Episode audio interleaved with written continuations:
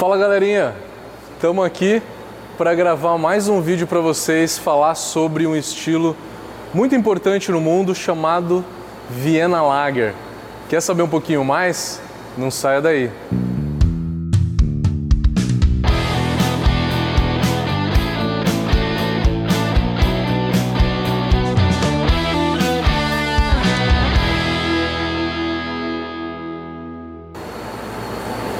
E aí galera, tô aqui na Cervejaria Santista para gravar mais um vídeo para vocês e a gente vai falar agora sobre um estilo que é o Vienna Lager.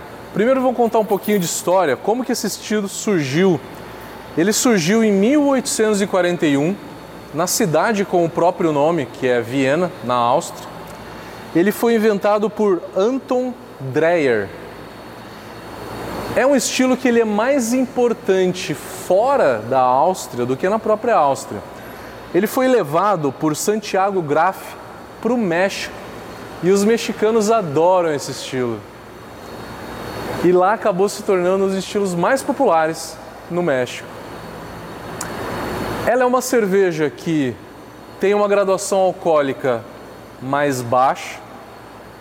No BJCP aceita de 4,7 a 5,5 de álcool na média, ela vai ter ali seus 4,7 a 5,0 de álcool. Então, é uma cerveja com alto drinkability. É uma cerveja que tem uma carga de malte caramelo que deixa ela complexa. Só que o segredo dela é não deixar essa cerveja muito doce. Não pode ser muito encorpada. O corpo da Vienna Lager tem que ser um corpo médio a médio baixo. Muito importante você saber que essa cerveja ela tem que ter uma certa cremosidade. E essa cremosidade geralmente é dada pelo malte Munique. Então, use de 10 a 20% de malte Munique. Um malte base é lógico, Viena. Mas eu posso fazer uma mescla de Viena com Pilsen, tá? Mas tente usar um malte Viena na base dessa cerveja para ela ficar mais interessante. Viena Pilsen na base, Munique para dar um pouco de cremosidade e aí ela precisa de um pouco de malte caramelo. Ela precisa de um pouco de caramunique. Caramunique na proporção aí baixa de 4 a 7%, não muito mais do que isso. Entre outros maltes caramelo também, vai da tua criatividade. A Viena Lager ela também usa uma técnica que a Dunkelbock também usa.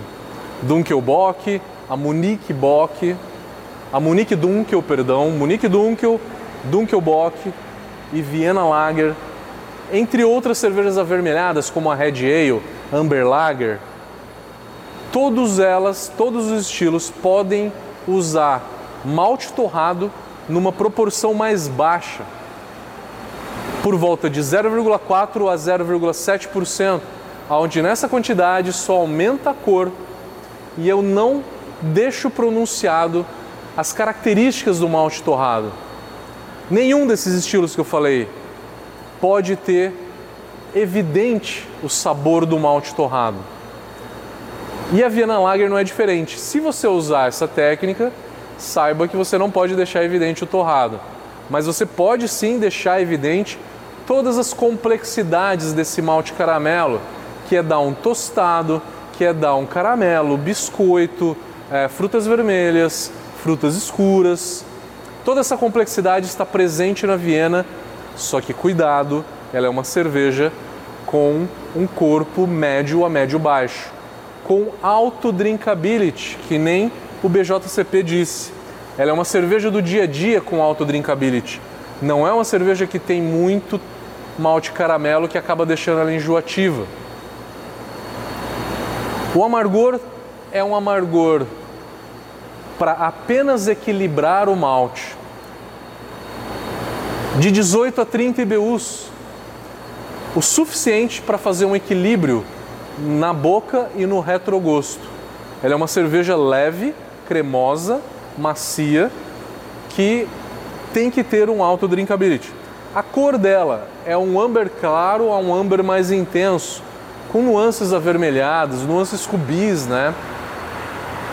que aí depende do malte caramelo que você vai usar, vai dar um, uma nuance de cor diferente.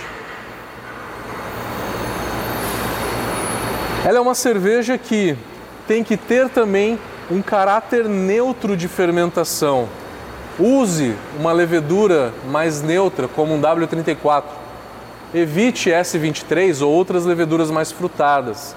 Busque uma levedura mais neutra. A lupulagem sempre lúpulo de lager, dos mais tradicionais, como Tettnanger, Mittelfru, Spalt, Hersbrucker, é, entre outros. Pode usar o SAS também. Já falei do corpo dela, um corpo médio, médio, baixo. Comparativos de estilos, talvez seja uma parte muito importante para a gente tentar identificar um pouquinho melhor como que é essa cerveja. A Vienna Lager, se eu comparar ela com uma Munich Dunkel, a Munich Dunkel também tem a mesma graduação alcoólica, por volta de 5% de álcool. Só que a Munich Dunkel tem um corpo médio a médio alto. Ela é mais encorpada. A Munique Dunkel usa a base dela praticamente Munique, que acaba deixando ela mais encorpada. Usa mais malte caramelo. Já a Viena Lager usa de 10 a 20% de Munique, então dá uma cremosidade, mas uma cremosidade mais baixa. E a quantidade de malte caramelo da Viena Lager também é mais baixa. Se eu comparar a Viena Lager com a Altbier, a Altbier ela tem uma lupulagem muito mais intensa. A Altbier tem de 40 a 45 IBUs.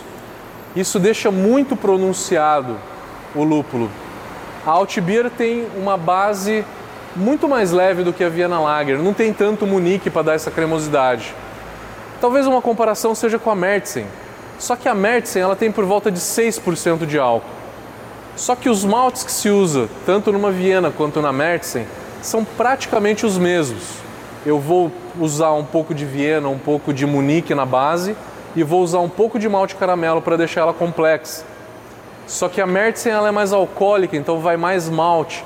Então ela acaba sendo uma cerveja mais intensa e um pouco mais encorpada. É isso, galera. Espero que vocês tenham gostado desse vídeo falando sobre a Viena Lager e te vejo no próximo vídeo.